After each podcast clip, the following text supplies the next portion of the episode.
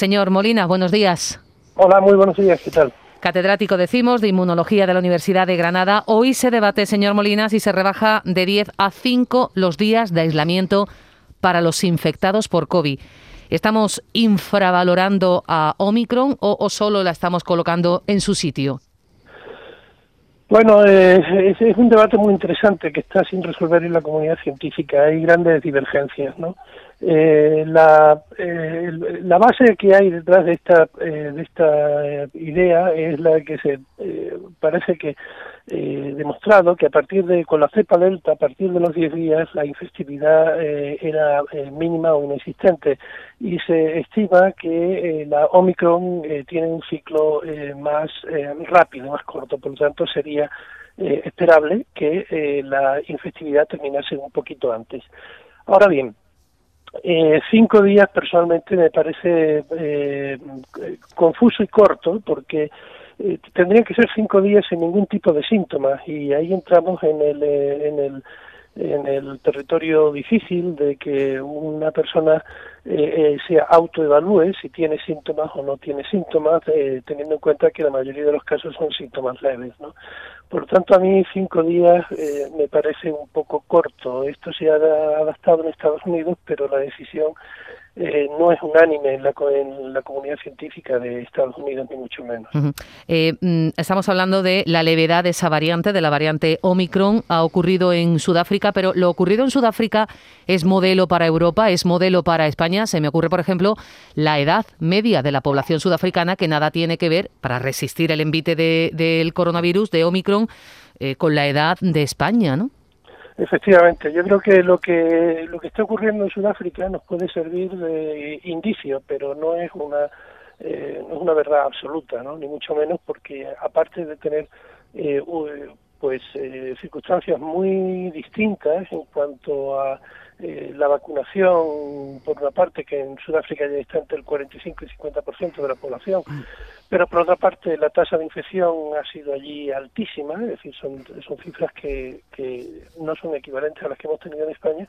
Además, como bien dice, se complica con eh, el asunto de la edad media de la población. Sudáfrica es una población sustancialmente más joven que lo que tenemos en España y por lo tanto eh, ahí cambia. Luego, por lo tanto, en mi opinión, debemos de tener eh, o tomar lo que está ocurriendo en Sudáfrica como un indicio de lo que podríamos esperar, pero no tomarlo como la eh, verdad absoluta eh, en ningún caso, incluyendo el hecho de que, por definición, esta variedad es más leve que las anteriores. Yo creo que lo que está ocurriendo, un factor que no se ha evaluado adecuadamente, es la inmunidad que ya tenemos, ¿no? Es decir, que el estudio que no se ha hecho hasta el momento eh, entre otras cosas por las dificultades que plantea, es eh, determinar la eh, virulencia de esta variante en personas sin vacunar y compararlo con la que tenía la, eh, las variantes anteriores. ¿no? Esto no está hecho y estamos asumiendo que intrínsecamente es más leve, ciertamente los indicios apuntan a ello, pero no tenemos todavía una demostración científica sólida que lo sustente. Por lo tanto, yo este hecho lo tomaría con mucha precaución. En Andalucía, el consejero de salud señala que en cuestión de días, de una semana, el 95% de los infectados lo estarán por la variante Omicron. Yo me pregunto, ¿dónde está la Delta? las variantes que se van quedando por el camino, ¿dónde van quedando? Bueno, se quedan eh, se quedan en el baúl de los recuerdos, ¿no? Es decir, simplemente este nos ha sorprendido enormemente eh, la velocidad de desplazamiento de la cepa Omicron, eh, cómo ha desplazado la cepa Delta, teniendo en cuenta que la cepa Delta ya era bastante infecciosa. Es decir, que ha sido realmente eh, una ventaja selectiva en cuanto a contagiosidad que ha sorprendido eh, a todo el mundo. En, apenas un mes ha conseguido desplazar completamente a Delta en todo el mundo y eh, Delta requirió bastante más tiempo eh, para desplazar a las cepas anteriores. ¿no?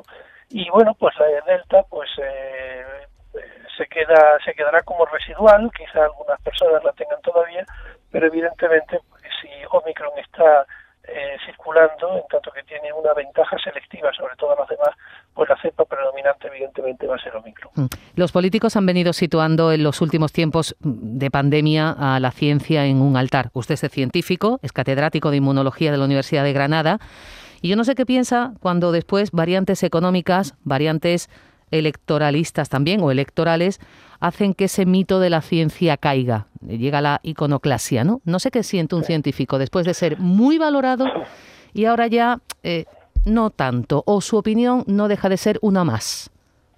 Bueno, pues eh, es muy lamentable, ¿no? Porque efectivamente, eh, y lo vemos con mucho desaliento, ¿no? Porque evidentemente la, eh, las circunstancias que estamos viviendo, incluso ahora mismo, ¿no? pues eh, las opiniones científicas están pesando bastante poco a la hora de tomar eh, decisiones. ¿no? Si, si fuera por eh, la comunidad científica, evidentemente hacía ya mucho tiempo que se hubieran tomado medidas de contención y restricción de movimientos sociales eh, para eh, contener el avance de la cepa Omicron y no colapsar sobre todo el sistema sanitario, que es la gran preocupación.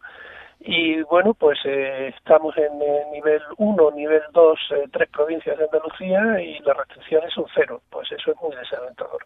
Córdoba, Málaga, Sevilla, nivel 2 y efectivamente ninguna decisión restrictiva, ninguna limitación al respecto. Ignacio Molina, catedrático de Inmunología de la Universidad de Granada, gracias por atendernos.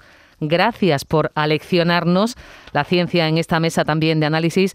Gracias y buenos días. Eh, buenos días, encantado. Un saludo.